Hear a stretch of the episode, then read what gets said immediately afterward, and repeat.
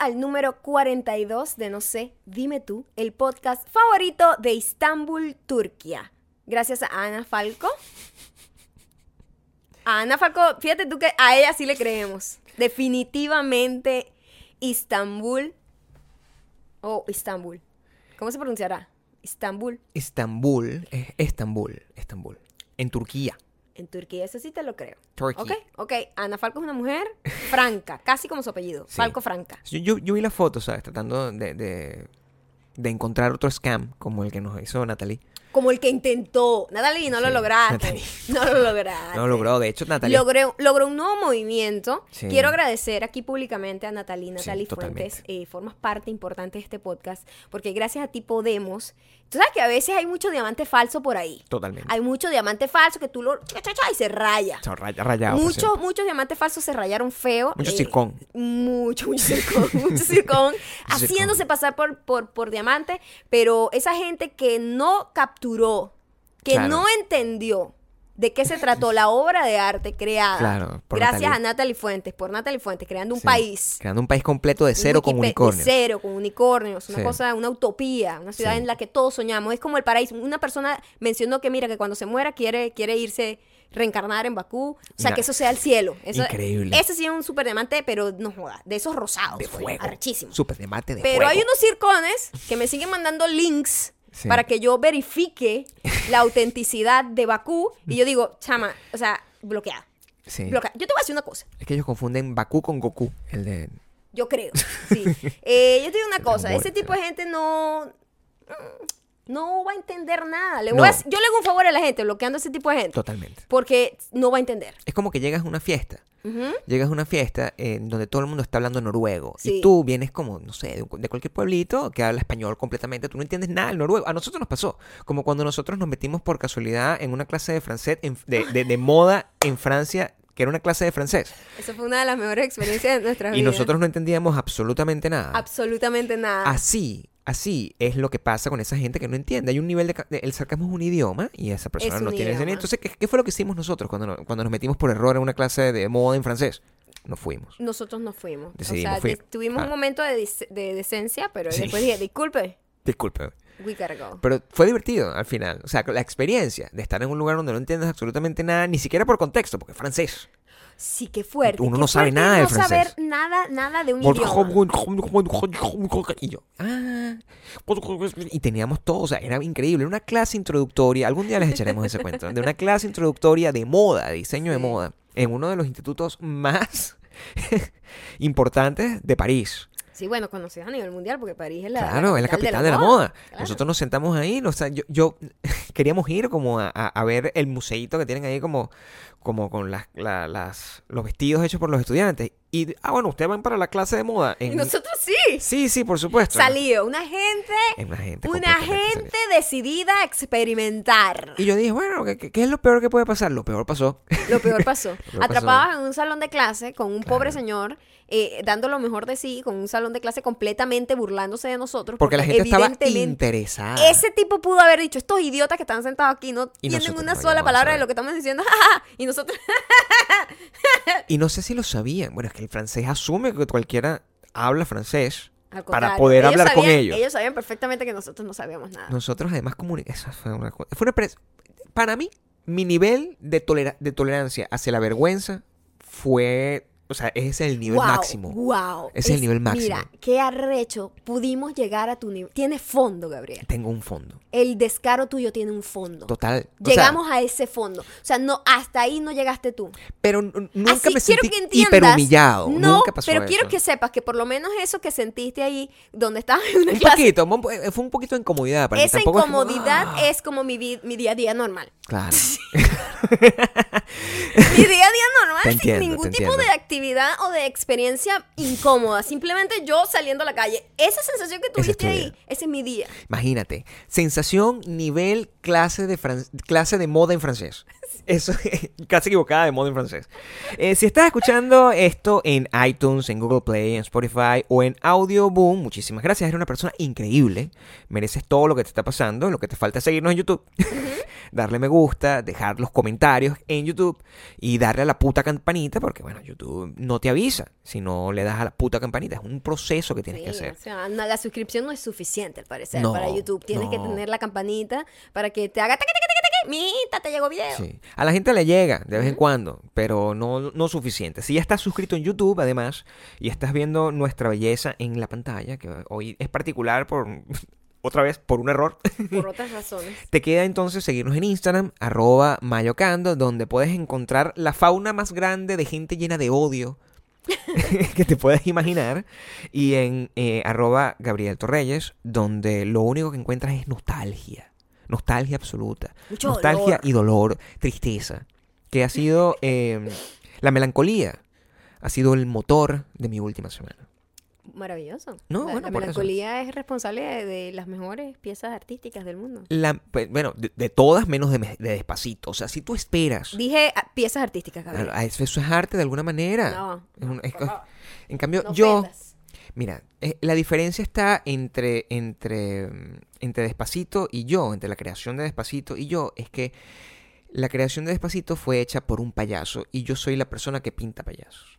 Es el, pa- distinto. el payaso triste, eres tú. Soy un triste payaso. Mucha gente nos ha dicho que no hemos hecho los puntos 5. Por eso mismo, por la Ah, melancolía. Porque estamos, estamos un poquito esclavizados como en forma con Maya. Sí. Eh, me he dedicado muchísimo también a responder mensajes y eso toma mucho tiempo. Mucho. eh, hablar por ustedes con, con ustedes por Instagram, por mensajitos directos. eh, y bueno, eh, y editar todos los videitos que vienen también para la semana que viene. Además que eh, estamos trabajando paralelamente en nuestro proyecto más favorito, importante, increíble. Nunca- teníamos mucho tiempo sin estar tan emocionados por Sí. un proyecto y eso es lo más importante. Cuando tú vas a Sí. hacer algo, no importa si te va a dar dinero, sí importa porque tienes que pagar la renta, Claro. pero digo, no, es, no debería ser la motivación, el- ni el dinero, ni, ni qué puede traer, ni, sino como que simplemente el proceso, hacerlo, te dé satisfacción. Es Porque como- pa- sí. es la única razón para vivir, Es tener como que ese tipo de trabajar, satisfacción. trabajar fuera eh, co- como, como estar enamorado. Entonces ya... Como ir al parque cuando eres Sí. niño y no tienes ningún tipo de preocupación, no tienes conciencia de la muerte, de enfermedades, sí, de nada. Ese, esa satisfacción de vivir la vida así al máximo, para mí es trabajar en algo que me da satisfacción creativa. No tienes conciencia del tiempo, no tienes la distancia, no te importa nada. No importa nada, no importa todo lo que estás arriesgando. No porque importa si te no quedas hasta tarde. Sí, entonces ahorita estamos trabajando en un proyecto maravillosísimo, en serio, no como la gente que estamos, estoy trabajando en un proyecto increíble. Y lo que van a subir es un, televisión, es un puto video haciendo slime. o- haciendo o- un tutorial o, ahí. o con unas pelucas ahí diciendo, eh, eh, mi perro gringo y mi perro si fuera gringo y mi perro si fuera español. O sea, ¿Qué es eso que acabas de decir? Es un video que debería crear ese tag. el tag del perro bilingüe. Mira, el perro de nosotros, ¿cómo era que se llamaba? El perro vegano es bilingüe. perro vegano. El tag Mira, del perro El perro bilingüe. vegano no solamente es bilingüe. No solamente. eh, Eh, no, es un jet no. setter. O sea, ese bicho hace de todo, mi el amor. Es un perro vegano. Entitled. No, por Es supuesto, por supuesto. Es un perro que no corre, que no come perro caliente. Eso es lo primero que te puedo decir. Claro. porque sería canibalismo. Sí. Sus razones son completamente. No son anacrónicas, son, Yo- son- y el más que bilingüe, bueno, bilingüe me gusta porque la palabra bilingüe es, eh, es mejor que políglota. El tag del perro el bilingüe. perro bilingüe, el, El perro vegano, perro- bilingüe. El perro Hashtag, bilingüe. El perro bilingüe. El perro bilingüe. Em, y lo que sí te puedo decir es que em, la franela de maldita mujer viene ya listo, es una realidad, es un hecho, está pasando, eh, va a pasar. eh, aprovechen, si no han comprado la franela, cómprenla ahora. Y si, em, y, si no tienen su, eh, ¿cómo se llama? Su casillero internacional y viven fuera de Estados Unidos, háganlo porque además les va a servir para otra cosa, como lo- la promoción que vamos a lanzar con Kaplan dentro de una semana. Y em, también, eh, si no les dio chance de comprar la franela y creen que se van a perder su camiseta, t-shirt, franela, playera, como lo quieran llamar, de maldita mujer, estamos lanzando nuestra edición especial del Día de los Enamorados. Ay, papá, eso, pues, eso sí. viene, eso viene Candela. candela. Si la compras, vas a tener el link de maldita mujer. Te estamos dando ese chance para que no diga, ay, no, es que tú nos tienes a nosotros bloqueados, nos tienes a nosotros, eh, ¿cómo se llama? El apartheid. ¿Cómo que se llama eso? Eh, cuando tú sacas a alguien como Marginados. marginados.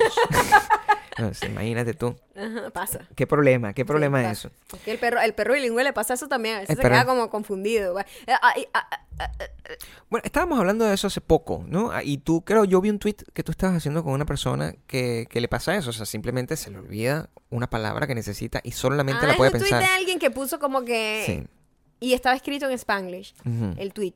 El tweet. Y decía, a mí a veces me pasa que estoy thinking in English y después estoy hablando en español. O sea, que lo, su pensamiento es Spanglish porque hay expresiones que se dan más fácil, más rápida, se dan más fluidas en inglés y otras mejor en español. Claro. Y yo le dije, been there, done that. O sea, se- se Todo hace mi muy vida difícil. es bilingüe y vivo pensando y hablando sola también en los dos idiomas mezclados. Se hace muy difícil porque El perro vegano también le pasa eso. cuando, cuando, cuando tú estás eh, haciendo una cosa creativa que requiere la, la composición de, de oraciones con palabras, se hace muy difícil porque el rewiring, nada más el rewiring que tú te haces, que estoy hablando en, en Spanglish otra vez, el rewiring que tú haces para poder a, crear una oración sencilla, cambia tanto que tienes que colocar como el verbo al final, una cosa que cuando vas a hacerlo en, en- en español cuesta, o sea, yo me he frenado un poco, es- es- se me ha hecho muy difícil eh, comenzar a escribir un proyecto desde que estoy en Estados Unidos, pero ya está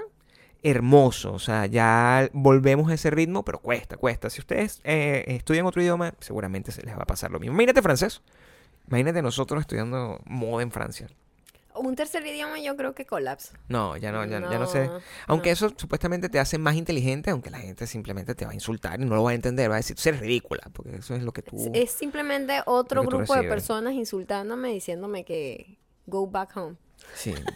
Por esa nostalgia, por esa nostalgia nosotros eh, hemos estado, en particular, publicando fotos viejas. Fotos viejas. La nostalgia es así. Sí. Las mías más por nostalgia. Amaya es porque no puede escapar del el memories de Facebook. Los memories siempre me hacen recordar eh, todo lo que pasó. Además que uno siempre, que uno se toma fotos de que de momentos buenos. Uno Claro. no la- nada, o sea, los momentos malos nadie los quiere recordar y no guardas recuerdos de eso. Entonces siempre ves las cosas en el pasado como si hubiesen sido mejor que lo que realmente fueron. Siempre es así. Siempre es así. Mm. Ide- y idealizamos el pasado por eso, porque solo guardamos recuerdos de, de las cosas positivas. Sobre todo fotos y ese tipo de cosas. Y Ujú. sí recordamos cosas que feas que nos hayan pasado, pero no, Pero no, no queremos dejar evidencia. Claro, la mayoría de veces. Y una cosa que me pasa a mí muchísimo es con mi Pixie Cut. Yo tenía un Pixie Cut que me duró seis años aproximadamente. O sea, Sí. yo formaba parte de mí. La mitad de nuestra relación. Sí, totalmente. O sea, y, y, y, y era fo- formaba parte de quién era realmente. O sea, el cabello a veces, cuando tu cabello es muy específico, se convierte en, en parte de lo que tú eres, de tu autoimagen y de la imagen pública que tienes.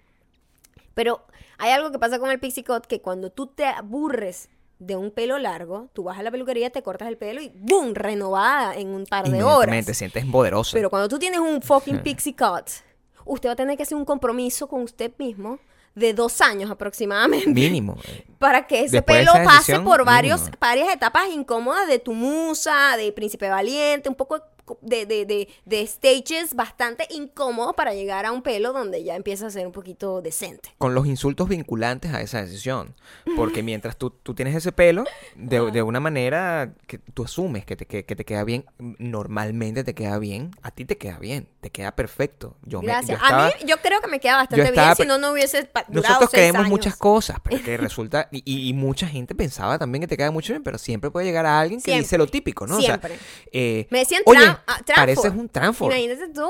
Bueno. O sea, Eso le dice, ah, pero cuéntame una cosa, ese, ese pelo de hombre, entonces es muy difícil complacer. Sí, a la gente, y eso viene... lesbiana también me decían Sí. cosas que no tienen ningún sentido. Eso viene de, de la fotografía, del, de, de esas memorias, y uno a veces tiene un- unas memorias y es uno está tan, tan centrado y tan convencido de esa memoria y de la, la relación emocional que te ocasionan, eh, o sea, de qué manera están relacionadas emocionalmente contigo, Y al final uno se acuerda de que en algún momento el 99% estuvo bien diciéndote, Sí. ay, te hermoso, no sé qué, y el 1% te decía, hermosa, pero tienes el pelo como hombre. Entonces es, es como una Sí, si te dejara crecer el cabello te verías un poquito como mujer. Sí, es, es, es- ese son el tipo de cosas que pasan. Claro, nos queda como una, mm, como una historia, una cautionary tale, que se dice, de, que, de las cosas que no debemos volver a hacer. También, eso es lo bueno de ver los recuerdos. También, sí.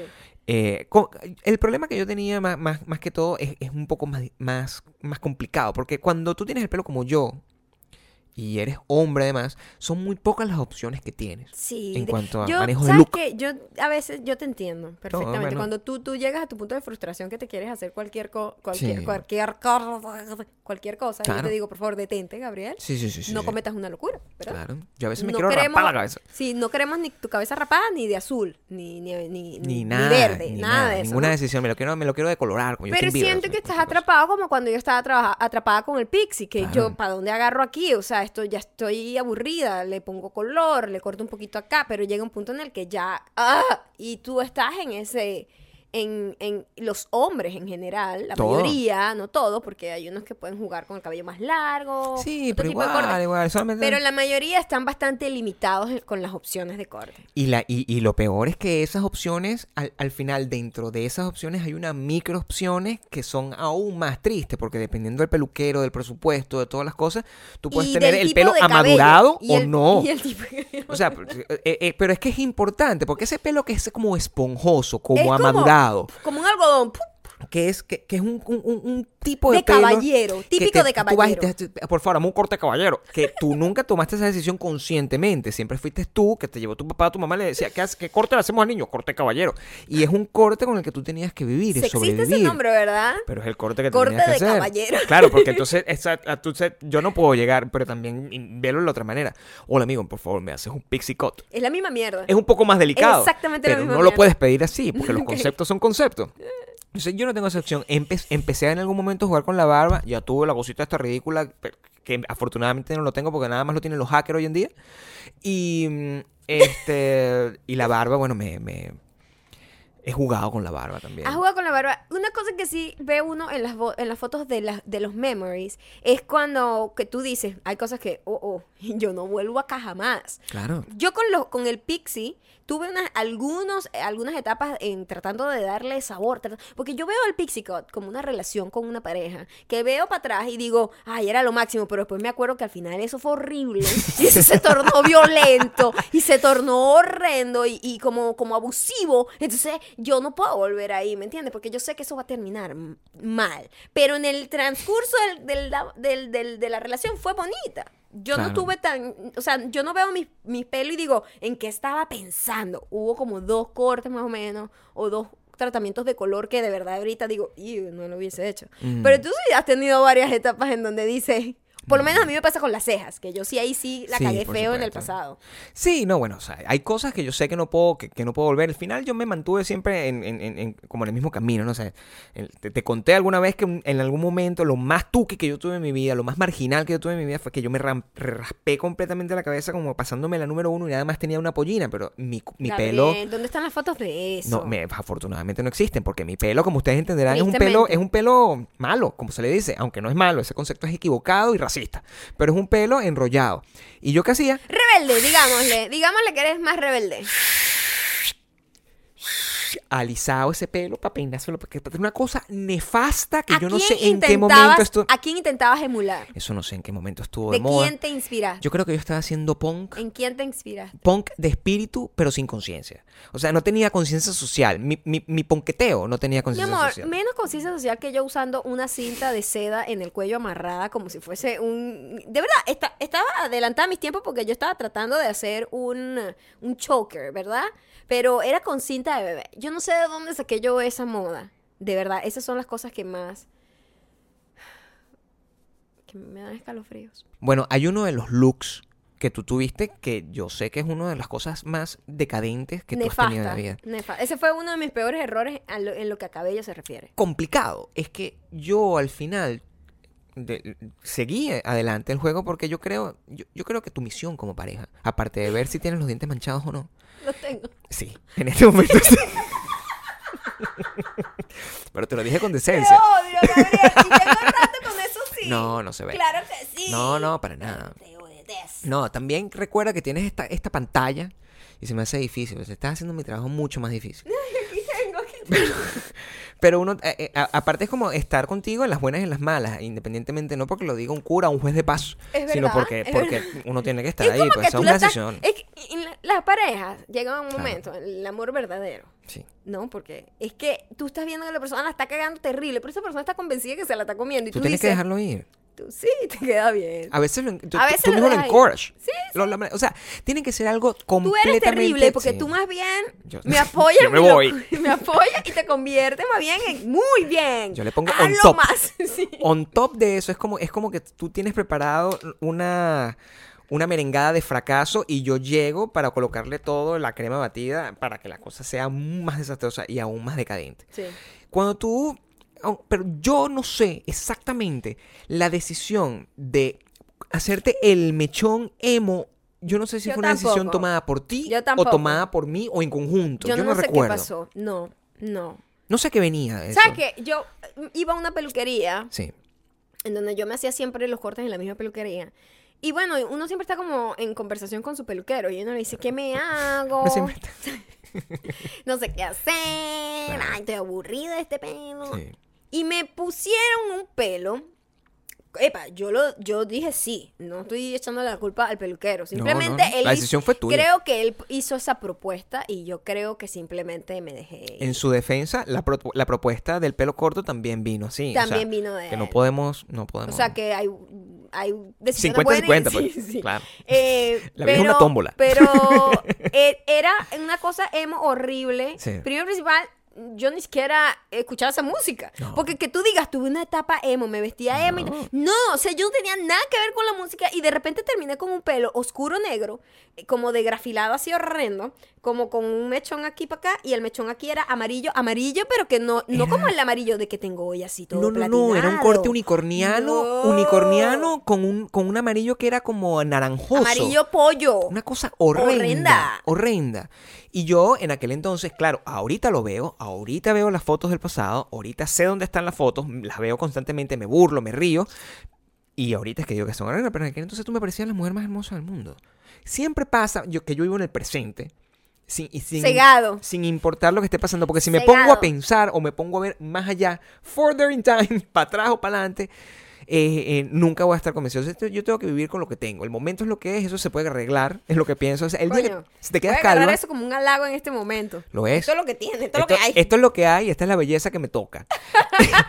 Eh, pero de resto no has tenido ma- tan, tan, tan malas decisiones. Ese fue Creo uno de mis peores momentos de cabello. Eh, el otro momento de cabello fue cuando ah, aquí en Los Ángeles le di. También estaba ya en el momento. termin- Lo ya, ay, mismo. Siempre, terminó, eh, terminó bien tumultuosa esa relación con el Pixie. Porque yo. Por razones que no, no, no vamos a decir ahorita, pero las vamos a decir. Te prometo que las vamos a compartir la razón por la cual el Pixie tuvo que irse de nuestra vida.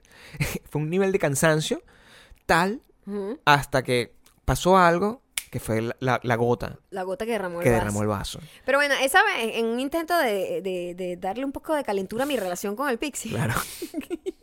El peluquero de turno, porque yo no había logrado dar con mi peluquera de ahorita, ese momento estaba como buscando el timbo al tambo. Y ese tipo era como muy experimental, muy, muy moderna. ¿sabes? Muy moderno para- Muy moderno para mi estilo. Muy Silver Lake, pero está en Santa Mónica. Entonces, Exacto. y nosotros somos una gente un poquito yo más Santa una Mónica. señora. Claro, y una- de repente terminé con esto rapado, rap- que yo me he rapado los Sí. lados y me gustó muchísimo cuando me rapé los la- un lado así súper fuerte. Pero él me pasó una rapada aquí y sobre todo la pollina. Yo no puedo usar pollinas. Eh, tengo la cabeza muy chiquita para usar pollina. Y de repente me dejó una pollina aquí que yo era ya no mami. Yo era, bueno, estaba haciendo Estabas, Esta- eh, estabas haciendo el honor a tu, a tu a mi verdadera, verdadera raza. raza, que Claro. yo soy indígena. Y yo, pero No. coño, tampoco quiero como destacarlo tanto. ¿Qué tal si? No, visto en retrospectiva, te lo tengo que decir, parecías un coco. O sea, es, es- es literalmente, es literalmente la forma en la que te veías. No Sí. obstante, en aquel entonces, imagínate el nivel de trauma que te pudo haber ocasionado si yo te digo que te pareces un coco. Porque ese es el problema que existe cuando ustedes dan una opinión unsolicited. Y, o, cuando ustedes son simplemente mean con una persona. Porque no es que le estás mintiendo, es que no hay necesidad, sobre todo por una, con una cosa tan drástica como un corte de cabello. Porque no hay forma. Si tú agarras y tú, coño, no sé, te pegas un chicle en la cabeza, tú eso más o menos lo puedes arreglar. Si tú agarras y, y- y- y te compraste una franela mala, coño, tú le puedes decir, pana, esa franela como que te queda apretadita en los cauchitos. Tú eso no lo puedes arreglar. Pero un corte de pelo drástico, Sí, Eso- no, hay- no hay salida. tú tienes que Tienes que it por un esperar por un tiempo, sí. Entonces, coño, durante ese tiempo, miente. Es lo mejor que puedes hacer. o sea, no vale la pena O sea, tu la honestidad. tu consejo en el amor es miente mientras tanto hasta que todo mejore. Mi consejo en el amor es la vida es bella. Es, es, es, es la película. ok. Si tú estás atrapada en, en un Qué campo de... bonito, mi enco- amor, Claro. esa, esa analogía. Si tú sí. estás atrapada en el campo de concentración de la vida, donde tu destino es sufrir, lo único que puedes hacer es generar un mundo alrededor de forma que eh, el sufrimiento se haga un poco más leve. Ok. Eso es lo que yo... Me gusta tu manera de ver. Bueno, esa es la razón por la que tenemos tanto tiempo juntos. Sí. O, o- o porque te miento constantemente. Una de las dos formas. Eso con respecto a nuestra relación con eh, lo que nos ha hecho Facebook.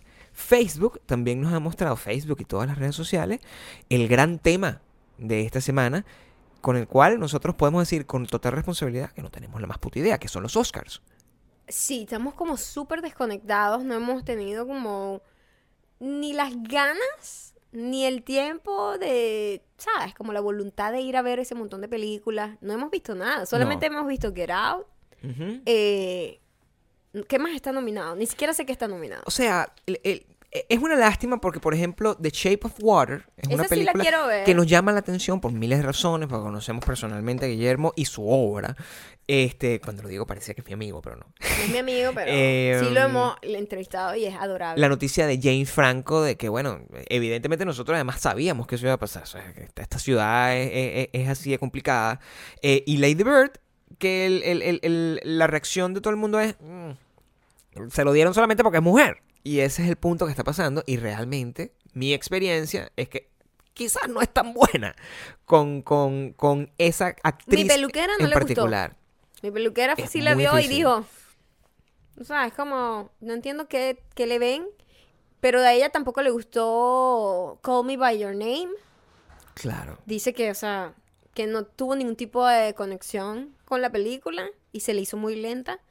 Eh, y ella opina que The Shape of Water es la mejor y debería ganar todo. Y que es una de las historias más bellas que ha visto en su vida. Entonces, me gustaría, estoy súper animada en verla. Esa sí la quiero Esa es ver. la que vamos a ver primero y Lady Bird la vamos a ver pirateada o, en- o aquí en la casa. Yo creo que yo creo que eso es lo que ¿En dónde vive? ¿En el, en el paraíso? ¿En el en 2004? pasado, en, el- en la, la nostalgia, la nostalgia me ha llevado constantemente a eso.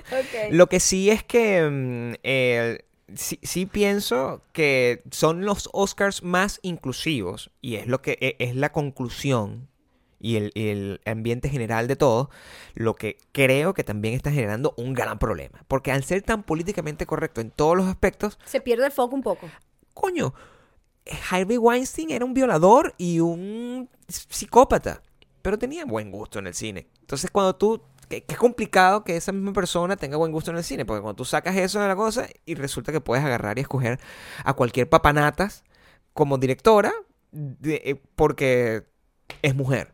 No estoy diciendo que sea así, pero eso no estoy es- diciendo que sea es- así porque no vimos Lady Bird. no, hemos visto no- he visto tampoco. The Shape of Water puede ser una mierda, independiente, como varias películas ha hecho Guillermo, pero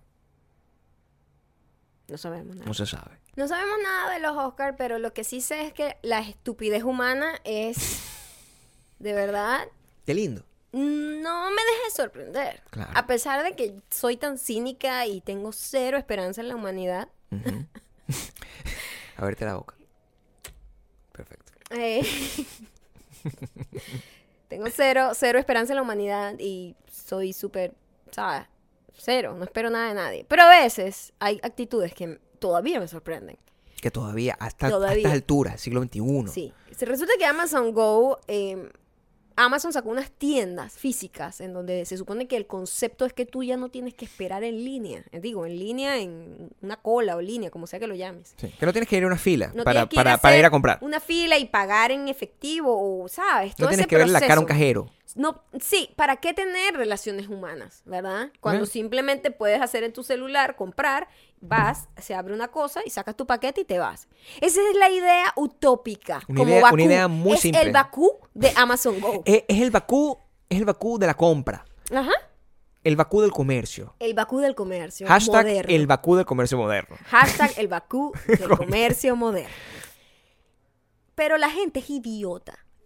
Idiota y se tiene, tiene tan poco respeto por sí mismo. Es que una persona que está ahí tiene cero respeto por su propia existencia. ¿Qué ocurrió, Maya? ¿Qué ocurrió? Una tienda que se supone que donde no vas a hacer cola, fila, línea, lo que sea, resulta que estaba lleno de gente, una cola que daba como dos cuadras para entrar a la tienda. ¿Qué nivel de estupidez tienes en la cabeza? ¿Qué vacía puede ser tu vida?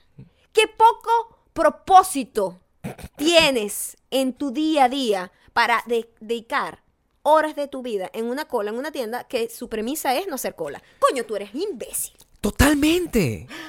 Es. Es. Una. Pues ya va, para comprar lo mismo que puedes comprar online, que te llegue a tu casa. Es que se me viene, se me viene a la cabeza la pregunta de que qué, qué tanto apuro puedes tener en comprar una cosa que ni siquiera es que había una oferta especial, ni siquiera es que tenían una edición limitada de las franelas de no sé dime tú, ni siquiera es que tenían nada de eso. Lo único que tenían era la novedad. A nosotros nos ocurrió un caso similar. Y es, eh, es para nosotros la representación de América como país y como instancia completamente desproporcionada y disociada. Nosotros cuando nos mudamos a Los Ángeles y cuando nos mudamos a Santa Mónica en particular, nosotros veíamos que había unas líneas increíbles un día rodando en el carro, veía unas filas interminables de cuatro cuadras. Y cuando nosotros vemos el final de las cuadras, ¿Que estaban haciendo co- cola para qué? para comprar en el fucking Dunkin', Dunkin' Donuts. Donuts. Y Dunkin' Donuts, en cualquier, que la la gente que vive en Estados Unidos lo sabe, en cualquier otra ciudad de Estados Unidos, es básicamente un perol, es un perol. Te voy a decir algo. Es donde compra la gente sin hogar, porque es súper económico. Es una cosa que la gente va y, y es como, el- como el pueblo. El pueblo es el que compra en Dunkin' Donuts. Cuando nosotros estudiábamos inglés, había, había gente, y estamos hablando de la vida del estudiante. inter- estudiante. el estudiante de, de- de internacional, que es como la raza más baja en, en cuanto a poder adquisitivo en este país.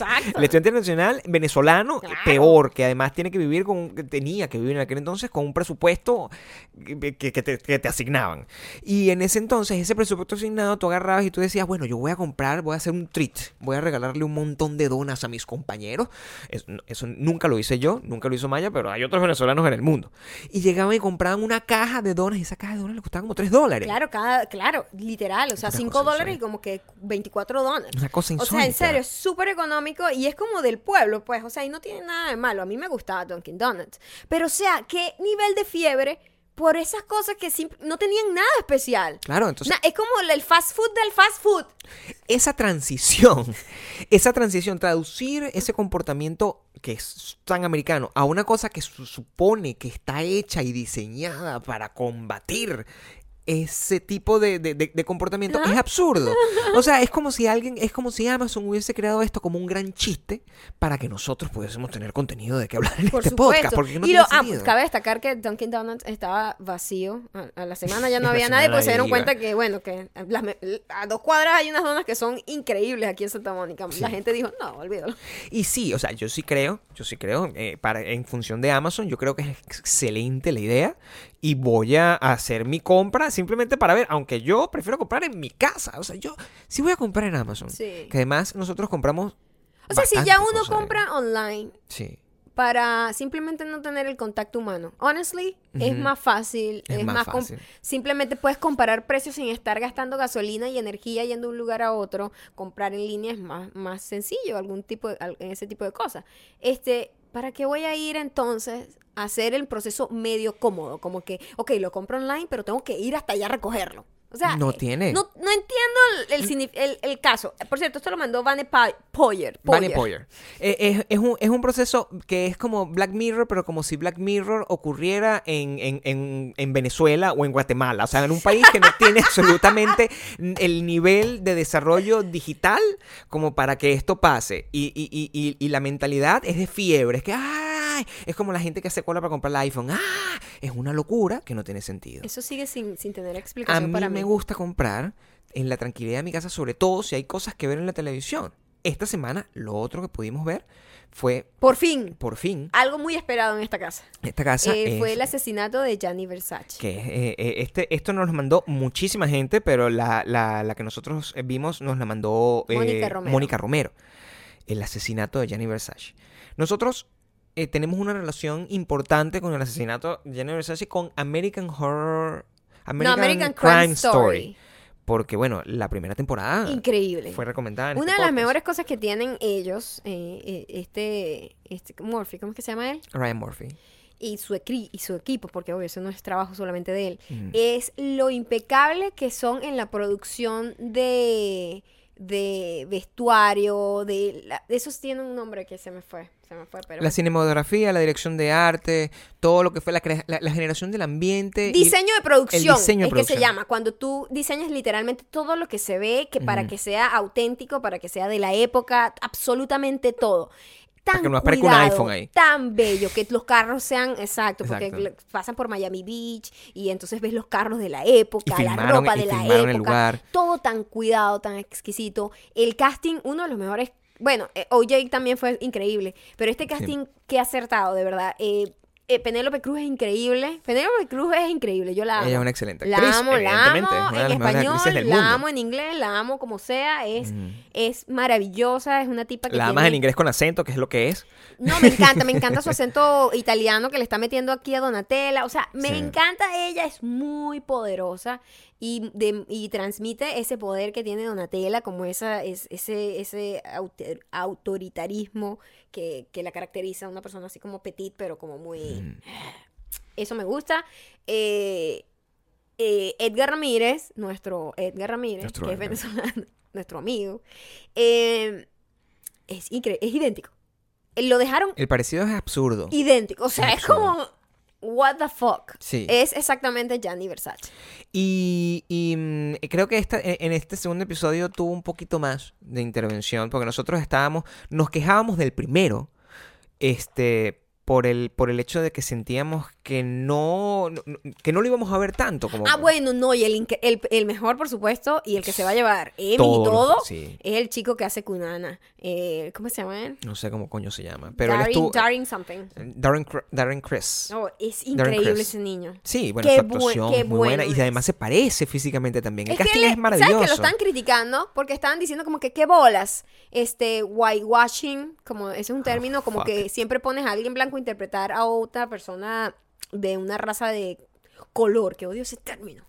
Sí, Este, todo el mundo tiene color, pero Sí, o sea, Está bien. color No es pálido, pero yo tengo un color. Pero pero- color yuca, pero bueno. color yuca. Y mm, él en realidad es mitad filipino también. Pero la gente habla sin Pero saber. simplemente no, es blanco. ¿No pero- ves? Pero él es también como, Kunana también era como blanco y filipino. Hermosa, tienes pelo de hombre. ¿Ah? La gente habla sin saber, la gente dice cualquier cosa, solamente por insultar. Evidentemente, este, eh, esta serie trata más sobre el asesinato, lo que hay detrás de esta persona que era un asesino en serie. Él es el protagonista. Epa, primero yo no sabía eso, como que esa parte yo no la recordaba, ¿sabes? Claro, como nos pasó con Lorena Bobbitt. Sí, exacto. con- O sea, ese detalle yo no recordaba que realmente 90. él ya había asesinado a cuatro personas más antes. Y el, lo que se busca con esta serie, en realidad lo que se está viendo es cómo la homofobia es prácticamente culpable de que esto haya llegado hasta donde llegó, porque Claro. él debió ser atrapado antes. Es un, fue un tipo que cometió los crímenes a, luz, a la luz del, plena luz del día, delante de todo el mundo, súper descarado, y como que no había mucho interés porque había todo un estigma de, de homosexualidad detrás de todos los crímenes. Y los policías como que se, se, se dice que se hubo mucha negligencia por eso. Fíjate que yo, que solamente he podido ver con profunda- profundidad el primer capítulo, porque siempre... ay, O los sabes, 10 minutos de cada capítulo. No, el, el primero lo vi. Ok. El segundo yo me quedo dormido. O sea, no hay manera de que Sí. yo a esa, a- a esa hora esté despierto y me paro a las 4 de la mañana. Y, mm, pero sí me quedó muy claro y eso me pareció interesantísimo como propuesta narrativa y como, como, como propuesta de fondo el gran tema de esto, que es muy poco de chisme y es mucho de una denuncia de una situación hacia la homosexualidad en la época de parte de todo el mundo, de parte Y- de, de- Volvió a sonar mi garganta. Perdón. Tenemos el, e- ese es el jaguar de Maya. el jaguar de Maya. En, en- en- en cuanto a la familia vers- eh, de Donatella versus la relación y, y la- las, los comportamientos del, del hermano, este, sobre cómo es, es muy... Era, Por, era- supu- por supuesto, la, fa- la fam- Ricky Martin está ahí. Ricky Martin también, increíble. Eh, hace el de la pareja de Antonio, que se llamaba. Que en aquel entonces era, imposible que esa persona tuviese algún tipo de Entonces no derecho. tenía ningún tipo de derecho porque no era permitido casarse. eh, no era socialmente mente vi- bien visto. Eh, Gianni Versace no es que estuviese en el closet, pero tampoco era que era públicamente, ¿sabes? No Mi esposo, como, como pudiese pasar en este momento. Eran otros tiempos, chamo. Sí. Y, la, y, y Donatella era como, no, no puedes hacer eso porque no sé qué tal. Y era, Estamos hablando de una gente italiana Así la muestran. clásica. Así la muestran. Y por eso Versace, toda la, todo el, el- el imperio Versace y la familia está súper en contra de esta serie porque, este, obviamente, muestran cosas que ellos no quieren que muestren y dicen que no las cosas, no todo pasó así. Pues que hay que tomarlo como con un granito de sal, todo lo que dicen ahí. Es ficción basado en hechos reales. Lo que pasa es que uno no puede tomarse la, nada de lo que uno está... Porque, a ver, si uno quiere enterarse perfectamente de todo lo que ocurrió a nivel... Nunca vamos a saber qué a, pasó. a nivel histórico, pero bueno, lo, lo- lo que, lo que está en, en- en piedra, que es un caso que está, fue investigado y hay infinidad de, de documentos legales y, y reportes policíacos que más o menos arman la historia, que es real, que son, es- es documental. Ajá. ¿Tú quieres saber eso? Eso está ahí. Eso está ahí. Lo que pasa es Pero Gabriel, el, el gran tema aquí es otra cosa. El gran tema aquí es cómo te estás utilizando eso y para hablar de cosas aún más profundas y, y que a- al final es la condición humana, al final de todo. Sí, pero lo increíble de esto también es que como creador eh, cinematográfico, ellos tienen que crear, como que imaginar lo que pasaba por Sí. la cabeza de este personaje que era tan psicópata. Era una persona que era un psicópata, era una persona que tenía, era mitómano, o sea, inventaba las vidas que, que él quisiese inventar solamente para obtener algo a cambio y no- entonces no, nadie sabe si de verdad el tipo llegó a conocer a Versace o no. ¿Entiendes eso? O sea, Claro. o sea el tipo se creó unas- unos mundos tan, tan locos de tantas mentiras que la gente no sabe si de verdad el tipo alguna vez mató a Versace simplemente por capricho o porque de verdad lo llegó a conocer alguna vez y tuvo algún tipo de affair. Eso es más se- interesante. e- Eso es lo loco, que simplemente ellos se tienen que tomar esa libertad, porque el tipo además, eh, no es secreto, no es spoiler, él de- muere y me- bastante rápido después de que pasa esto, él muere. Entonces se, se llevó todo el cuento, no sabemos nada. Al final, el- los personajes en cualquier historia, sea basada en, los, en hechos reales o no, son simplemente herramientas de la persona, del storyteller en este caso, para tratar de dar su take a cosas que son realmente importantes y que pueden permanecer en el tiempo. Tú, por eso, por eso los temas de las películas eh, son, eh, eh, son unas cosas que te mueven profundamente independientemente de que te estén hablando de una gente en el espacio o que te estén hablando de una historia del futuro. Y por eso a nosotros una cosa como Black Mirror nos atormenta no tanto por su parecido con, con el mundo real, sino por, por lo, lo, lo, pareci- lo parecido que es a la manera como nosotros nos enfrentamos al mundo real en estos tiempos. Y lo mismo pasa con el tema de Versace. Y Ryan Murphy siempre ha sido un abogado de, de, de, de los temas, sobre todo de, de la falta de inclusión. Del, del racismo en el, en el caso pasado. De cómo el De racismo cómo el puede racismo ser. más bien fue una... Fue, fue, sí, se fue de- utilizado como, mal, un arma, co- co- como un arma De doble filo. de doble filo. Y cómo Sí. aquí el- la homosexualidad La homofobia. la homofobia puede, puede, puede ser utilizada como la excusa para, para que un, ser negligente. ser que- negligente a la hora Coño, de, es de- que de descubrir Ese una tipo lo debieron agarrar hacía mucho. Él estuvo rodando por todo Estados Unidos matando gente. Esos son los grandes temas. Y, y, y, y una de las cosas que me parece súper interesante es que todas las cosas que nosotros vemos de Kunana, de Andy, es que son cuentos de gente, son interpretaciones de gente. ¿Sabes? Que tú, mira, entrevistan a la señora que trabaja en el hotel. ¿Qué Claro. interacción tuviste tú con él? Bueno, él me dijo esto, yo me dije esto, sé qué. Y armar una escena a través del recuerdo de esa señora. Porque fíjate que uno recuerda cosas así como, mira, yo me acuerdo vagamente, tú no tienes un recuerdo cer- 100% exacto, tienes un recuerdo de tu realidad. Y eso es lo que estamos viendo, estamos viendo un compilado de recuerdos de gente que tuvo interacción con esa persona justo en cua- an- cuando llegó a Miami Beach, cuando mata al tipo y cuando está escapando. Entonces, todas esas interacciones que nosotros vemos ahí es un compilado de Facebook Memories. Por eso, no, pero fíjate, por eso es que ah, oh, últimamente, que además yo estoy mm, bastante apasionado por ese género de non-fiction porque es lo que, es lo que más me, me- me- me entretiene a la, a la hora de, de- de consumir los libros que, que leo y las cosas que busco, es que eh, hay una diferencia clara entre el género de memoria y el género de, de autobiografía. Cuando tú agarras y tú dices, ah, esta es la, la biografía de no sé quién. Todo lo que está en una biografía tiene que ser un hecho comprobado. Tiene que ser una cosa que esté sustentada por cosas que pasaron, Pero por al final artículos. también son recuerdos de personas. No, no, porque un fact es un fact. No hay alternative facts. No, yo sé, En- pero... en- en- no, pero está basado en recuerdos. Eso, cuando tú haces una biografía es prácticamente un trabajo de periodismo investigativo. Pero, por ejemplo, en Cuando tú, esto es una memoria. Esto es una memoria de una persona que está haciendo una memoria reconstruyendo un hecho a través de, de- de- de los takes de, cómo lo recuerdan otras personas. Eso forma, se convierte entonces en una memoria. Y hay un género superior a eso, que es la historia oral. Hay un género que es historia oral cuando tú agarras y tienes distintas personas que vivieron un fenómeno, hablando del fenómeno, y tú simplemente te despegas como narrador y simplemente transcribes Y- lo que ellos y estás dicen. viendo como distintas cámaras enfocando a un mismo Ajá. hecho. Es como e- exactamente eso. Entonces, el, el- hay muchos géneros. El non-fiction es una cosa que, que para mí y para Maya sentimos que además es el género del entre tanta mentira, Sí. eh, Tanto plástico, entre tanto plástico, pose. es quizás el género que más hacia la realidad va. Porque ya tú, cuando la realidad es mentira, Sí. que como, como los reality show, Ajá. cuando tú tienes cosas como Kim Kardashian, como las Kardashian o O como, cualquier los, reality los show. videobloggers. O como las, la- la- las, ¿cómo se llaman? Las niñas estas, las Real, Re- Real Housewife, o ¿cómo se llama nuestra serie favorita o en la vida? no sé.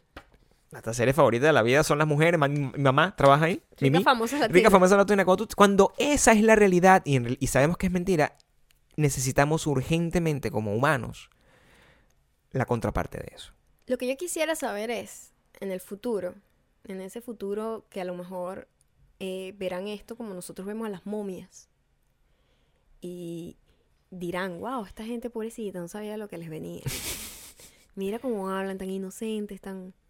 ¿Cómo será? Nosotros seremos un Facebook Memory para esta gente. Porque el futuro promete, promete bastantes conversaciones de ética y moral y, y- y de la destrucción, bueno, de la humanidad. Evidentemente eso va a pasar. en algún Promete momento. terrores, terrores Promete, nocturnos. Sí, un infierno Sí. en tierra. Comenzó, eh, ah, bueno, comenzó hace mucho tiempo, pero Sí. esto es un gran paso. Es un paso que nos lleva a la autodestrucción, pues, apoteósica. Comenzó con el nacimiento de Logan Paul y ya llegamos hasta acá. Exactamente. Llegamos hasta acá y lo que pasó es que en China eh, lograron clonar a unos monitos capuchinos. Adorables, super cute. Clonados. O sea, ya lo que hay entre un monito capuchino y un mojoncito así humano es nada. El tema de la clonación es un tema que tiene tanto tiempo rodando y es un tema que lo- los medios de comunicación en general y, y siempre como que aparta la cámara de, de enfocar ese tema y trata de hacernos creer que hay temas más importantes en otro lado. Em, me acuerdo que en algún momento fue un gran tema de discusión ética moral, el tema de la oveja Dolly. Oye, hace 20 años. Añales. ¿Tú sabes cuántas cosas se han clonado escondidas? Ahí voy. Demasiado. De ahí que la, la, la, la certeza que puedo tener de que ya hay personas clonadas, de que las personas esas que son mis doppelgangers rodando por México son clones míos de verdad y que no sé cómo eso pasó, eso ¿En una podría, sacada de sangre tuya por ahí? eso podría, eso podría ser perfectamente cierto, pero paranoias aparte, el tema de la clonación sigue siendo eh, eh, cuando la cámara vuelva a dar el giro completo y, y hacemos internet es una cosa maravillosa, Snapchat tenemos un filtro del perrito, no sé qué, y da la vuelta completa 360 grados y regresa como al punto de inicio, ¡pam! Nos vamos a encontrar. Ah, ok, por cierto, ¿te acuerdas de las ovejas que clonamos? Ahora también clonamos presidente. Y tú, ¿what? Nos quedamos con, con- con una cosa así. Em, es noticia aterradora. Es- eh, da mucho miedo. Me gustaría saber más, además. No se sabe mucho más, simplemente Sí. que pasó en China, que se supone que es la clona, es una clonación que a nivel de ADN está mucho más cercano a nosotros. eh, y simplemente estamos viendo a dos monitos exactamente idénticos que son clonados. Y ahí queda, ahí queda como la pregunta de, de ética y moral de, de la medicina y, y la humanidad como tal. Creas en lo que creas, si crees en un Dios, si crees en lo que sea. Pero es un poquito complicado meterse en... Eso es que se supone que pasa cuando tú naces. ¿verdad? Y tu mamá y tu papá tienen una relación y Tienen dulce amor. tienen bastante dulce amor, Sí, de- sin protección, sin protección. y llegas tú No tengan relaciones sin protección a menos que estén en busca de, en busca del amor. de- de Del- un de- monito. de un monito. Y se supone que hay como toda una cosa de crear un ser humano, el alma, que se supone que Son viene... muchos factores que están ahí. Sí, como del Espíritu Santo, yo no sé. Yo no sé. No se Las sabe nada. explicaciones que realmente le dé a la gente, Mm. tantas personas y formas de pensar, a lo que es cuando nace una persona. En este caso, eh, eh, esto no está muy alejado a em, tener hijos in vitro, ¿no? Que es muy popular en este momento. Cuando las mujeres no pueden concebir, ya están pasadas de edad, etcétera, cualquier cosa que sea que les, la, te- la ciencia y la tecnología ha avanzado para ayudarlas y fecundar, el, eh, o sea, ponerle esperma en su óvulo y no sé qué, y O después sea, es distinto porque, porque vientre. esto es como un- uno- una, la- una cosa es una reproducción asi- asistida y la otra es una reproducción artificial. Pero, que ¿qué son- tan artificial? Simplemente estás tomando un ADN real. Sí. Yo no sé cómo funciona exactamente Y la copias. clonación. No me, no me, no es me copiar, maten. es copiar. Pero lo estás copiando. Sí. Pero, por ejemplo, cuando tú haces una, una fecundación in vitro, ellos agarran varios óvulos Mm. y hay va- varias, varios espermatozoides para, para, para que por lo menos, para tener más posibilidades de que esto pase. Y al final tienes morochos, trillizos, que al final eso está hecho en un, en un, Claro. en un cosito de laboratorio. En un- Entonces, en- en un tubito. Exacto, hay una intervención de ciencia y tecnología para que eso pase. Pero es que la ¿Cuál es- diferencia entre ser. en- el- el- eh, eh, ese es el, gran conflicto. Exacto, Hacia, hacia dónde Ujú. llega, cuál es el límite, ¿no? Entre ser asistido, entre asistir a alguien y, y- y entre copiar, eh, o sea, completamente jugar a ser Dios, que son dos conceptos completamente distintos. Pero si tú no creyeses en Dios. No, jugar a ser una. crea- a- a- a- jugar a tener poder de crear otro humano de otra manera que no sé si sea sea de la- neces- eh, Pero el in vitro ya no es una forma natural. Eh, gracias a la ciencia, muchas familias tienen la oportunidad de tener hijos gracias Mm. a, a la asistencia in vitro. Entonces, Es tan aterrador que uno ni siquiera sabe, sobre todo en un país como China, que tiene tantas limitaciones a nivel de comunicacional, que si ellos agarraron y claimed que, que- que hicieron esa reproducción y lo que nos montaron fue una foto con un mono copiado en Photoshop, uno- no, es un videito, un videito. un videito Pero también monos- es para uno difícil. Para mí son dos monitos igualitos y ya. Es- es- yo no quiero ser racista con los monos, o sea, los monos son exactamente iguales. Se ven todos iguales. Entonces, es muy difícil. A mí, a mí me pasa siempre ese problema con los perros. Hablando de racismo con animales, hoy me pasó algo bien, bien peculiar y dije, soy racista de animal. A ver, ¿cómo es? ¿Soy racista solo precavida? A ver, ¿Tú sabes que hay perros eh, eh, eh, aquí? Esto es, o sea, la gente, todo el mundo tiene un perro aquí, menos nosotros. eh, Entonces tú, yo cuando voy trotando, la gente está no, sacando nosotros a su tenemos perro. el perro vegano, pero el perro vegano es distinto. Es imaginario. Es superior. Es superior, claro. No, Superior. no, no hace pupú. Sí. Es vegano. Es no vegano, es un perro. Está siempre la gente paseando a su perrito sacando pupú Mm. y cada vez que veo esa imagen de esa persona agachándose con una bolsa en la mano para recoger un pupú caliente, digo, guay, ¿por qué te haces esto? Pero bueno, yo sigo ¿Para qué tienes corriendo. un perro? ¿Para qué? ¿Por qué haces esto? Cagando, agarrando un mojón caliente que acaba de salir del cuerpo de ese perro. Qué bueno que exista gente como tú, porque yo no lo tengo que hacer. Sí, yo, bueno, yo voy corriendo y esquivo mis perritos, Mm. los perritos pequeñitos, hay algunos que son como "Guau, guau, guau", fastidiosos y yo siempre tomo la precaución de esquivarlos un poquito, como porque a veces los perros simplemente por jugar contigo o de repente un- hay perros que son como bravos y entonces creen que a lo mejor los voy a atacar porque estoy corriendo cerca de su dueño, etcétera. Mm, mm. Yo siempre por precaución hago como una pequeña C, una curva. Pero hoy sí. veo una tipa Sí. con un Rottweiler del- de mi tamaño. O sea, el perro era de mi tamaño, así. Rottweiler bastante pequeño y grande al mismo tiempo. No, no. ¿Cómo ¿Será Rottweiler? Es un vale. perro, mi Pero amor, que no es importa. negro así como cabezón y como... Sí, ah. sí, un pitbull, un Rottweiler, una cosa de Era esa. como un pitbull más que un Rottweiler. Ok, puede ser pitbull, aunque los pitbull creo que tienen prohibición de estar rodando Entonces era un libremente. Rottweiler. Ok. Yo no sé, era un perro de esos que tú lo ves y tú dices... eh, o sea, Adorable. así, así como adorable y que, ¡ay, qué lindo! No lo es. Es un perro para que da miedo. Para eso está... O sea, ese, ese es como su... Eres racista de perro. Soy racita perro. Y, Total. mi amor, corrí así. Cuando yo veo que la tipa, evidentemente ese perro se molesta, la arrastra. La ar- arrastraba a la chama con, con todo y cuerda. Mm. Porque no, ese perro tiene más fuerza que todos nosotros juntos. O sea, era gigante. Y yo veo a la tipa como medio "Ah", con el celular. Y yo digo, este perro ve que voy corriendo al lado de ella.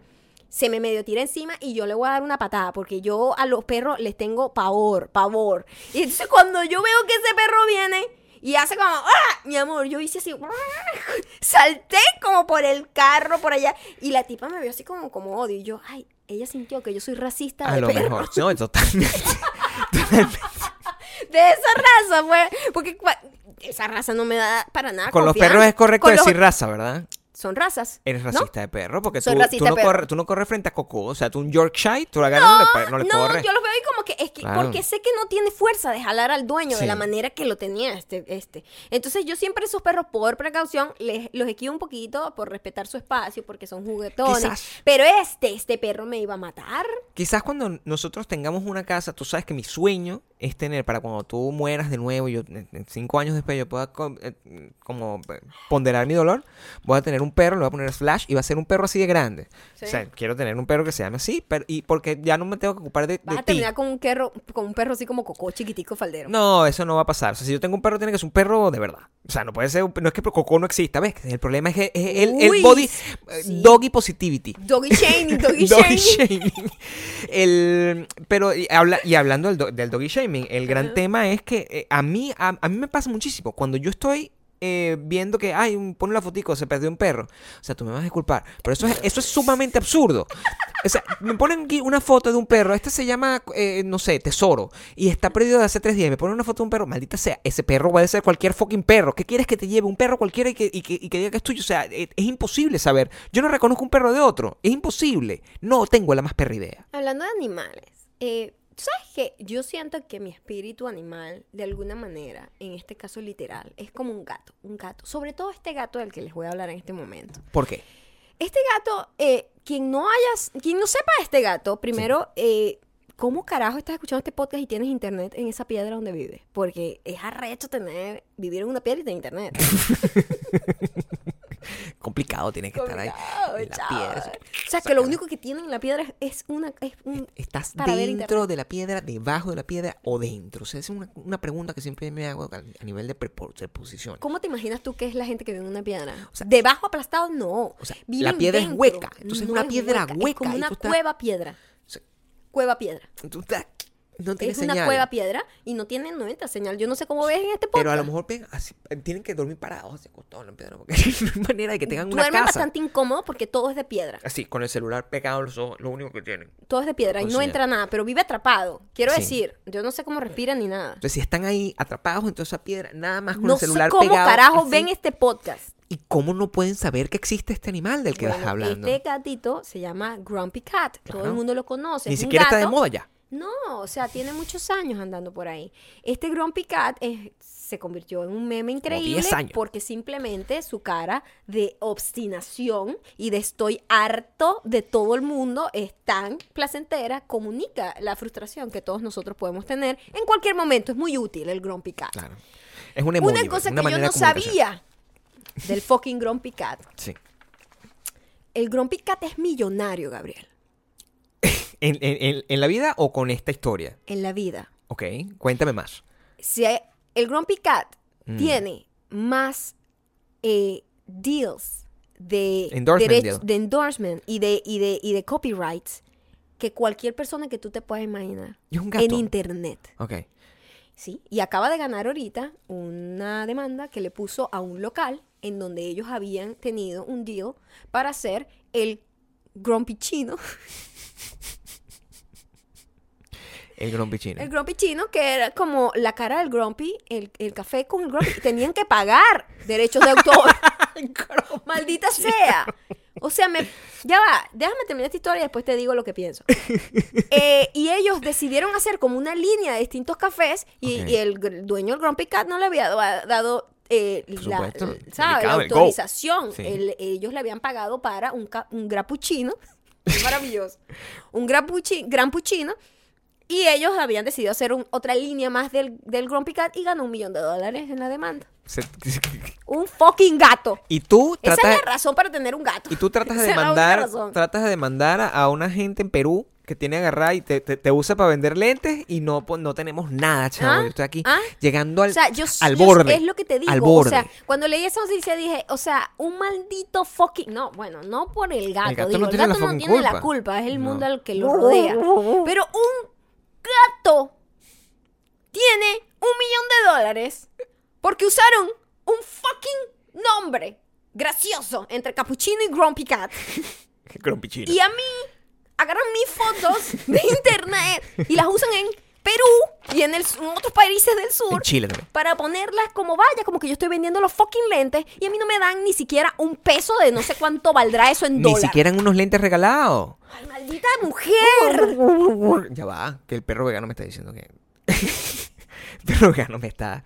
Me está El perro vegano puede ser el camino a nosotros ser millonarios. El perro ¿eh? vegano me está diciendo que Nosotros no lo vamos a lograr. El fucking Grumpy Cat tiene un millón de dólares por un puto café. No, bueno, yo entiendo, yo entiendo la razón por la cual el, el, el Grumpy Cat es así, es que el perro, el, el perro es adorable. Es tan así. ¿El perro o el gato? El gato. El gato está, eh, eh, eh, es increíble, es adorable. Es tan así. Y ese es el problema, y es lo que me está diciendo el perro vegano.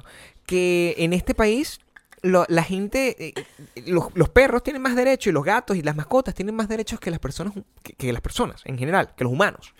Y tanto es así que Jessica Simpson, mientras Grumpy Cat tiene, se, se ganó ¿qué? un millón de dólares. ¿Sí? Jessica Simpson tiene que pagarle un paparazzi. Porque agarró, el paparazzi le tomó la foto, la publicó en su Instagram. Jessica Simpson agarró y dijo, ay, me gusta esta foto. Me veo bien. La, le hizo screenshot y la subió en su propio Instagram y la acusaron de robo de derecho de autor. De su foto que se tomaron sin permiso. Me cago en Jesús el Cristo. O sea, eso es absurdo. Es tan absurdo como hacer absurdo. Amazon Go y hacer cola. Es tan absurdo como que le paguen 700 mil dólares a un gato. Es demasiado absurdo. Eso me encanta, de hecho, porque nos da temas para hablar de este problema. Pero ¿cómo? Absurdo. ¿Qué pa- tú, Absurdo. tú harías eso? O sea, tú... ¿en, en, en qué cabeza cabe que tú tienes que pagar por los derechos de autor una foto que te tomaron sin permiso? Bueno, porque la ley está para como se acomode, Gabriel. Las leyes existen para eh, manipularlas de una manera en donde tú te puedas beneficiar de ellas. Claro. Y literalmente él tiene todo su derecho de que su, esa es su foto. Y ella por ser persona pública, y ese es, el, ese es el área gris en donde están todas las celebridades, que por ser persona pública está pues simplemente... Ese es el precio que tienes que pagar por ser famosa, de que la gente te tome fotos sin permiso. O te Cosa diga lo que, le dé la gana, o que te insulte, la- cosa que debería ser totalmente penada, pero como hay un negocio que se beneficia de eso, no, no, no se han puesto fuertes con esa ley. Pero la ley que tiene que... Él tiene derecho porque tiene una ley que lo resguarda. Ella no tiene ninguna ley que la resguarde. El bright side de, de esa ley de derecho de autor es que por ahí fue el único camino que encontraron para atacar al revenge porn. Y eso es bueno. En términos de, de legales, es la única manera en que tú puedes agarrar y decir, bueno, si alguien agarra y toma, y tú tomas una foto, eso es, un tip, tip del tío Gabriel. Si ustedes, si, si ustedes agarran y se toman una foto y la mandan por internet, porque bueno, Esto porque- solo aplica en Estados Unidos, creo. Sí, o sea, si usted vive en Estados Unidos, vamos a ponerlo de esta manera. Sí. Si usted vive en Estados Unidos y le manda una foto a un novio en, la, que en en la UK. noche, en la noche, entonces se lo manda y dice, mira, papito, aquí tengo una foto mía donde me puedes ver el papito. Pa, Coño, Gabriel, por favor. Esto lo ve mi mamá. Tu mamá ya la está- semana pasada te pusieron los putos sobre las IES. tu mamá está riéndose en este momento. Se lo mandas y él, él agarra y decide, ustedes terminan después del tiempo, él dice, ah, la voy a humillar. Voy a agarrar esta foto y voy a hacer una página de internet y la voy a subir en Pornhub y con eso ya la voy a destruir para siempre. Tú puedes tumbar esa foto de Pornhub. ¿Por qué? Porque la foto la tomaste tú con tu cámara. Por lo tanto, tú eres la dueña de los derechos de autor de la cámara. Pero tú, como ser humano, no existe. Tú eres básicamente un poste. O sea, tu cuerpo desnudo no tiene, no No tiene derechos. Derecho. Lo que tienes derecho eres tú como fotógrafa Sí. desnuda. Esto aplica para hombres y para mujeres. Si usted manda dick pic, el dick pic, el dick no importa. El pic, sí. Exacto. Eso, eso, y con esta, con esta explicación jurídica que le Y con damos, este, este fue el consejo del tío Gabriel del día. vamos a ir a las recomendaciones. No sé por qué está esta recomendación acá. Yo quiero hacer una recomendación musical. Tú puedes hacer la recomendación que te dé la gana. Tú puedes quitar cualquiera de esas y de- meter una, pero voy a cantar. Ok. Re, mientras la buscas. Re,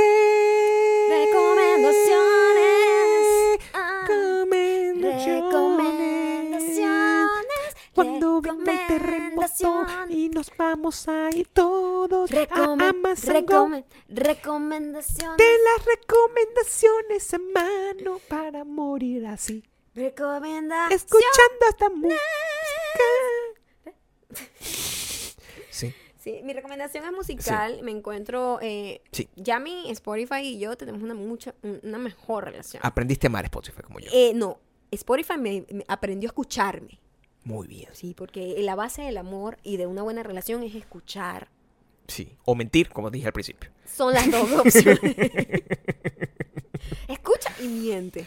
Y llegarás lejos. Ujú. Pero Spotify me empezó a escuchar y me encontré con una canción y gracias a esa canción me encontré con la banda y tú debes saber seguramente esta banda y seguramente ya hasta la recomendaste y yo no te paré bola porque yo no escucho. A ver. Lo escuchas y yo no digo la verdad. Eso. La- las. Eh, Gabriel, Maya, ¿cuál es la clave de un matrimonio sano de 12 años? No escucha, no Y- escuchar Y no digas la y verdad. no diga la verdad. Em, y la banda se llama How to Destroy Angels. ¿Ya lo conocías? Claro, mi amor. ¿La recomendaste? Eh, no, No. la he recomendado aquí porque es una banda que tiene mucho tiempo rodando. Sí, pero quiero, eh, en específico, esta es mi canción favorita de la semana. puedes- puedes hablar de ella. por que se llama For, For Lined. Y mm, es una banda hecha por Trent Reznor, que es eh, eh, Nine, Nine Inch Nails, increíble, un, un creador musical, es un- él es un genio. Ganador del Oscar. Un genio, un genio. Ganador del Oscar. Sí, él hizo la música de Facebook, la película, La película de Facebook. buenísima. Y su esposa, Mm. Maravilloso. Sa- sabí- eh, eh, ¿Habías imaginado que la esposa de Trent Reznor era así? No, jamás. jamás me imaginé que lucía de esa manera. ¿Te habías imaginado que Trent Reznor tenía esposa o tenías la sospecha de que podía ser una persona Nunca complicada y medieval? estaba pensando en Trent Reznor en mi vida. O sea, no estoy pensando como que, ¿será que Trent Reznor tiene esposa? O sea, Es no. importante, son no era preguntas un que uno se tema. hace cuando piensas, o sea, uno piensa sobre la gente y dice, oye, ¿ser- ser- Trent Reznor, ¿por qué no sale con nunca con una mujer? ¿Tendrá esposa? No te, nunca lo he visto. ¿Por qué es tan papeadito? O sea, tampoco es, No es ese- o sea, no es George Clooney que todo el mundo estaba como Claro. que con quién sale, tal, no sé qué. O sea, ¿Y no te sé. gustó su estilo musical? Me encantó esa banda, me encantó. Esa canción en específico, For Lines, es mi canción de, de correr. La pongo en loop y corro, bueno, como si viene el fucking perro ese giganteco detrás de mí. Mira, la primera vez que yo escuché um, How to Destroy Angels, eso fue quizás 2010 o 2011. Yo ni sabía de su existencia, ¿sabes? Es- Ellos lanzaron, como todas las cosas se lanzaban en aquel entonces, con un... Fue como una cosa por Vimeo, así, porque nosotros no teníamos Spotify, nada, fue un video por Vimeo, eh, se, se hizo viral a través de Tumblr, o sea, todas las cosas que te estoy diciendo que parecen parte de un futuro de- y, o- y de un pasado que no o existió. de un Facebook Memory. Todas esas cosas em, son lo, en mi recuerdo de How to Destroy Angels. En aquel entonces, la música que yo escuchaba, ellos la- lo que lanzaron fue un EP. Eh, a mí se me hizo súper cool, súper eh, ambiental. En términos, no era tan industrial y tan agresiva como la de como la, la- la de Nine Inch Nails. No, y, y Nine Inch Nails es una de mis bandas de cabecera. Y después de eso simplemente le perdí, le, le perdí la, la pista. Esa canción en particular que te estoy diciendo, yo no la he escuchado aún. Entonces voy a hacerle caso a tu recomendación. La voy a escuchar cuando esté pasando ver, el terremoto. Déjame ver de cuándo es esta canción. No, es nueva. ¿Lo puedo saber? Si te la recomendó, creo que es nueva. ¿Tú crees? A veces me recomiendan cosas así viejísimas, Gabriel.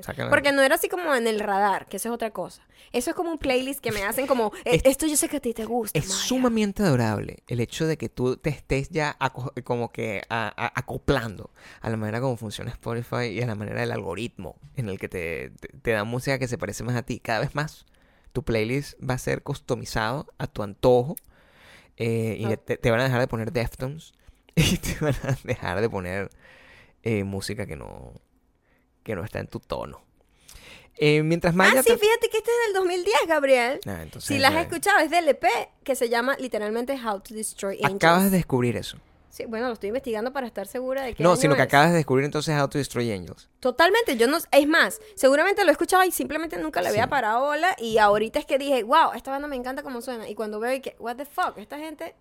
What the fuck. La música no tiene edad, yo la conozco, ¿por qué no sabía nada de esto? pero está bien. Mira, si tú puedes descubrir una banda del 2010, de hace 8 años, eh, una persona, un niño de estos gafos que escucha despacito puede cambiar su forma de ser, puede ser mejor, puede mejorar eso de ellos Tú puedes ser mejor. y pueden escuchar música buena. Pueden, eh, o pueden ver buena televisión en vez de perder tiempo viendo YouTube haciendo slime. Pueden ponerse a ver eh, The Good Place, que es la serie que nosotros acabamos de descubrir eh, desesperados buscando algo nuevo que Sí. searchar, en, que está en Netflix, en Hulu, en NBC, y Wow, en está todos en lados. todos lados, es como nosotros. Sí, más o menos. Eh, ¿te, te gustó? ¿A ti te gustó The Good Place? Tenía cero expectativa. Claro. Cuando tú me la recomendaste, yo dije, porque acabamos de terminar de ver episodes, terminamos ya la- todos los episodios, Maravillosa todo. maravillosa, y, y quedamos así como, eh, o sea, esa depresión que da cuando terminas una serie que te gustó. Entonces, bueno, ¿qué vas a poner? Ay, no sé. Hay una serie que se llama The Good Place y yo suena horrible. ¿Es de qué? Es de televisión, de televisión. O sea, una serie en una network. Nah, horrible. Ponla pues, ponla. Y yo estaba con todas las ganas del mundo de odiarla, ¿sabes? Para solamente tener la razón. Y Claro, decir. Gabriel, por favor, esto es una mierda. Sí, eres una personas A sí, los dos minutos la amaba. contracorriente. Increíblemente buena. Qué increíble que una network, que cuando, aquí network, para que entiendan, es como un canal así. Un canal de televisión abierta. Nacional, de televisión abierta. Sí, sí. Como Eh, Televisa, como si, ah. Televisa. Y esa calidad de, de, de storytelling, o sea, de, es, es, es muy osado, pues. Lo sorprendente es que la network le haya dado una, una oportunidad a una cosa tan jalada por los pelos. Sí. Porque eh, a, eh, a nivel creativo es una, es una serie que no, no debe ser barata. O sea, uno está acostumbrado y es ahí donde eh, muchas de las cosas que... mm, de los reviews y sobre todo las críticas que he leído que lo ponen en, en- en- en muy buenos puntos, coinciden con lo que estábamos hablando nosotros ese día, que es que, qué loco, o sea, nosotros venimos de una época donde la televisión de network era una cosa que se hacía, eh, que era prácticamente una obra de teatro con risas grabadas o con risas con el público Con ahí. teatro ahí, Y, literal. y eran tres escenarios donde pasaba todo, que Todo. todo estaba en el mismo set. Y eran unos actores que tenían una lectura y actuaban frente al público, la reacción del público era importante. Eso, y, y esa televisión ya cambió. El fenómeno de The Good Place, no sé en términos de audiencia, no, no, no, no, no, llegué hasta allá a nivel, pero a nivel de lo que está cambiando, de la manera como está cambiando el panorama narrativo de la televisión. eh, eh, es una cosa que va a haber un antes y un después. El, el plot de la serie es muy sencillo y con eso se los dejo y si tienen la oportunidad de buscarla en Netflix, véanla en Netflix. Es una persona muere, descubre que está muerta y que ah, está en un sitio que se llama The Good Place. El mundo está dividido entre The Good Place y el Y The Bad. Place Del que no se habla. eh, que no estamos, es como una analogía de cielo e infierno, pero no es exactamente quite that, quite like that. El, resulta que esa persona que llegó al good place está ahí por error. Esta persona llegó ahí por error y su misión es tratar de aprender a ser una buena persona para ver si merece seguir estando en el good place antes de que la descubran y la manden al bad place, que es un sitio que nadie sabe cómo exactamente cómo es, pero suena horrible cuando ponen audios de eso. Igual véanla y, y, y- saquen la conclusión por ustedes mismos. Les va a encantar y si no les gusta, bueno, nos avisan. Me parece una porquería. Igual me lo dicen, yo no la hice. Yo solamente me quejo si yo hago algo y a ti no te gusta. Pero si la hizo otra persona, ah, está bien, tenemos razón. Ese es el gran problema que tengo yo con el Oscar que eh, eh, y por eso es parte de mi negativa a, a- a hablar de todo lo que pasó y de ver las películas y no sé qué, que en los Oscar uno se vuelve súper hiper fanático por una cosa que alguien más está ganando millones de dólares, mientras tanto Yo uno no está... entiendo eso. Es igual que cuando los juegos así de, de- deportivos, que la gente se pone así como súper histérica y a pelearse con otra gente porque es fanática de otro equipo. Como que, Marico, ¿te están pagando? no, cállate. Y que llega al mismo nivel de absurdidad de agarrar y, de- y- y defender una religión. Y, y en ese plan estamos desde hace miles y millones de años con guerras, con muertos y no sé qué. Tratando no de tiene- convencer a otra persona de que no cambie tiene opinión. sentido. Ay, No tiene sentido. fastidio, eso es demasiado trabajo. Nosotros no tenemos tiempo para eso. Trabajo Por favor, piensa por ti mismo. Eh, ve tu slime. Ve tu slime. No, Ve no tu ven- slime, pero- no vengas a molestar Pero acá. si quieres una serie interesante, puedes ver The Good Place. Y si no, siga viendo Slime. Ahora vamos con los Comentarios. comentarios. Va a haber un cambio Ok, con los comentarios de esta semana. ¿por qué? No va a haber odio en los comentarios. Ok. Eh, rescaté comentarios de amor, porque tampoco vamos a estar destacando a gente que lo que hace es ofender. Vamos. Pasa que a veces son divertidos, pero bueno. No. R. Kenar dice, ¿puedes agregar un pequeño... Yo puedo llenarme de odio nada más con la primera... Para eso estás tú. Ok, yo me lleno de odio fácil. Estoy aquí para ti. Puedes agregar un pequeño segmento fit, hablar de algún suplemento que te guste. Por ejemplo, te doy una idea. Mm. Vitamina D, adquirida del sol. Ok. No es lo mismo tomar una cápsula que el efecto positivo que tiene en nosotros la exposición al sol, sobre todo en la mañana temprano. Tengo varias cosas que decirte. Primero, hay una serie que se llama En forma con Maya. Sí. Eh, Está en está, este mismo canal. está en este, o sea, en tu piedra, es muy arrecha porque tu piedra selecciona, es una piedra que solo selecciona el podcast y de repente los otros videos no los ve. Es una piedra selectiva, No importa, estoy aquí atrapado. la piedra selectiva. Atrapado. Eh, la otra cosa de la vitamina D, el sol, Mm. sí, eso sonaba bello en los años 80 Sí. cuando Buena- ¿sabes? buena no, época. no estábamos todavía muy muy conscientes de lo dañino que es el sol realmente. Usábamos Eh, productos porque- de aerosol. Claro, porque simplemente destruimos la capa de ozono, etcétera, entonces los rayos del sol están llegando de manera muy directa. Sugar free. se Lo que te cosa. puedo decir es que uses eh, protector solar más bien, te protejas totalmente del sol. De hecho, yo corro en la calle y ah, se me está haciendo muy difícil. Estoy tratando de buscar otra opción porque no puedo correr todos los tiempos. No, O no sea, puedes no, estar. No, no. no puedes aguantar sol todos los días. El cáncer es terrible. Es terrible y es inevitable. Y es real. Es, es real. Y eso es otra cosa que la gente me decía como que eh, los lentes de sol, cuando yo, cuando yo entrenaba en, en la calle con los lentes de sol y me decían como, ¿por qué entrenas con los lentes de sol? Y yo, ¿y cómo proteges tus ojos? Y, y nuestro dermatólogo nos ¿Cómo lo confirmó. Y me lo confirmó mi dermatólogo. Me dice, tú sabes que los ojos es piel, ¿no? Es, es- es lo mismo que tu piel. O sea, el cáncer que entra por los ojos, eh, todo el mundo se echa protector solar en todos lados y entonces andan con los ojos pelados y no hay nada que proteja los ojos porque tú no te puedes echar protector solar La en los ojos. cabeza, o sea. La cabeza, o Sombrero, sea, el- gorra. el- el- los pelitos estos que tú tienes, ah, bueno, algunos pelitos te protegen, pero de repente hay una mini exposición de, de la, del... Y por ahí entra el sol. Del, ¿cómo se llama? Cuero cabelludo. Por ahí entra el sol. Si el, el doctor me explicó, si el agua toca tu cabeza, cae el- una gota de agua y toca tu cabeza, el, rayo del sol también está tocando tu cabeza. Exactamente Aunque igual. tú no lo creas. Y lo que te digo más bien es que por favor te protejas del sol porque... Uy, no. Además que el doctor me explicó, mm, el doctor Kaplan, por cierto, que es un dermatólogo magnífico, eh, que nosotros tenemos una capacidad de aguantar sol, como decir este vaso, po- de por vida. Sí. Y lo determinan tu ADN, tu raza, por supuesto, nosotros que somos una gente marroncita, De color se dice. de color, tenemos más aguante o tenemos un vaso más grande, Cambiar eso a de sabor. un poco más de sabor, eh, tenemos un vaso más grande que una gente de repente de coco. Límpiate aquí un poquito aquí arriba. No joda, Gabriel, tengo todo, tú toda la jeta llena de rojo y tú me vienes a decir ya cuando va a terminar el podcast, chao. No, te ves de bien. verdad. Te ¿Te, ves- ves bien? Sí. Mira esta raya. No, pero eso le da. Te detesto, Gabriel. Te detesto con todo mi ser. Pero bueno, Termina. este labial hoy no me está ayudando. El doctor Kaplan. Y nosotros tenemos un vaso que cuando se llenó, se llenó, amigo mío. O sea, ya no hay marcha. Es irreversible. Y es como que cada rayitos de sol es una gotita. Cada rayito de sol es una gotita. Entonces se va llenando. Y ahí es cuando, cuando tú empiezas a ver manchas, pecas y todo eso. Eso es que tu vaso se está empezando a desbordar. Y después lo que viene es el cáncer, pues ya cuando se desborda totalmente tu vaso. Y ah, de eso se trata, es tu piel, es tu órgano más grande y está por fuera. Entonces, en vez de salir todos los días a aguantar sol, como estoy haciendo yo en este momento, ah, des- desgraciadamente, estoy tratando de correr por debajo de sombritas y maticas y todo eso. Porque la California es la Pepe Sol. Porque la pepa de sol no es fácil, no es, Eh, buena. no no- es para nada buena. La, la respuesta correcta hubiese sido que no te íbamos a hacer un coño segmento fit. Y mira que tuviste un segmento de fit. Más bien te di como una recomendación de piel. Increíble. Pero no, lo ideal, Estoy llena de señorita- amor. Sí, lo ideal, señorita, es que no, no busques segmento fit dentro de este podcast. Este podcast no es fit. Este podcast es amor. Ahora, Em, Daniela Rodríguez dice, Gabriel, Gabriel. no sé si ya tú lo habías dicho Sí. por algún otro lado o Quizás. qué, pero Lo más seguro. quisiera saber por qué quitaste de Wattpad peor que tú. Sí. Lo había leído hace un tiempo y en esos días quise leerlo nuevamente y cuando Sí. entré a tu perfil ya no estaba. Ya no estaba. No sé si respondas, pero bueno.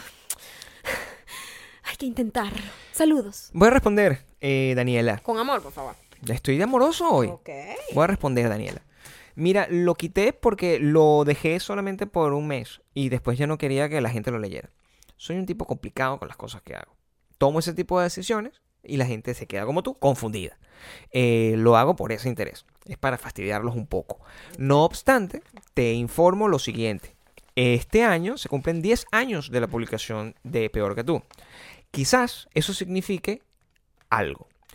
Quizás no. Diez años. 10 años. Si... mm, Hace 10 años las cosas eran muy buenas. Claro. Gracias, mi amor. No, porque como que un montón de cosas están cumpliendo 10 años, 10 años. este año. Y es como que, wow, pasaron muchas cosas en el Sí. 2008, ¿no? Si usted no sabe qué es peor que tú, bueno, la piedra lo- en el mismo lugar donde está... ¿Qué pasa? Uy, es- qué es- feo eso. eso es atrapado dentro de la piedra. Qué feo. no en el mismo lugar donde estás, dentro de la piedra, este, quédate ahí, porque no mereces vivir afuera. Em, ok, continuamos. Ana González dice, no sé, dime tú el podcast favorito de Hollywood, pero el que está en Florida. ajá. Les escribo desde el pasado, ya que voy por el podcast número 25. Está bien. Les cuento que antes de escucharlo, mi camino y regreso del trabajo eran tristes y desolados, ya que en South Florida las emisoras latinas son la cosa más montuna del universo. Los locutores son como Samir, pero desde que escuché su podcast por, por, por Spotify, por Spotify, mi camino cobró color. Color. De hecho, cuando estoy muy estresada en el trabajo, me calma pensar que al montarme en el carro me voy a reír con ustedes. qué bueno. Me gustó tanto que se lo recomendé a mi mamá y ahora ella también los ve todo el día en la casa y dice, voy a ver a mis muchachos. Ay, Dios mío, lo máximo. Por Dios, la señora. La mamá de Ana González la amo. González, muchacho. Gracias por ser unapologetic y auténticos en un mundo en el que hay que ser políticamente correctos todo el tiempo. Bye, hashtag maldita mujer, soy super diamante desde visto bueno. Viste, en el pasado, el, los me- mira, Facebook Memory es lo máximo. Ella que vive en el pasado, en el Viví en el podcast pasado. no- 25, este, es una persona que tiene un mejor corazón.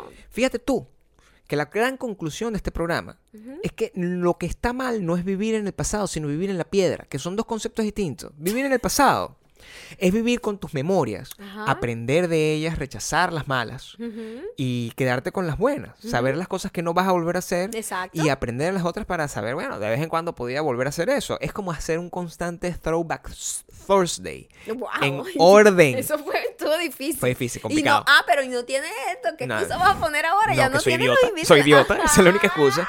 Es como hacer un constante TBT para tratar de que las cosas te salgan bien. En cambio, vivir en la piedra es vivir atrapado en el presente con la mente tan cerrada que te impide ver más allá de lo que tienes a tu alrededor. Solamente tienes una realidad. Y tú con esa realidad te quedas. Y no aprendes, no creces, no evolucionas. Y no te conviertes en una mejor persona. Por lo tanto, eres una basura. Te vas a quedar, se vas a quedar como un carbón toda la vida, mientras los demás van a ser súper diamantes. Con esto nos vamos. No joda. Sí, eh, sigan a, a través de Roma Cano y arroba. Me voy de aquí porque no. Bye.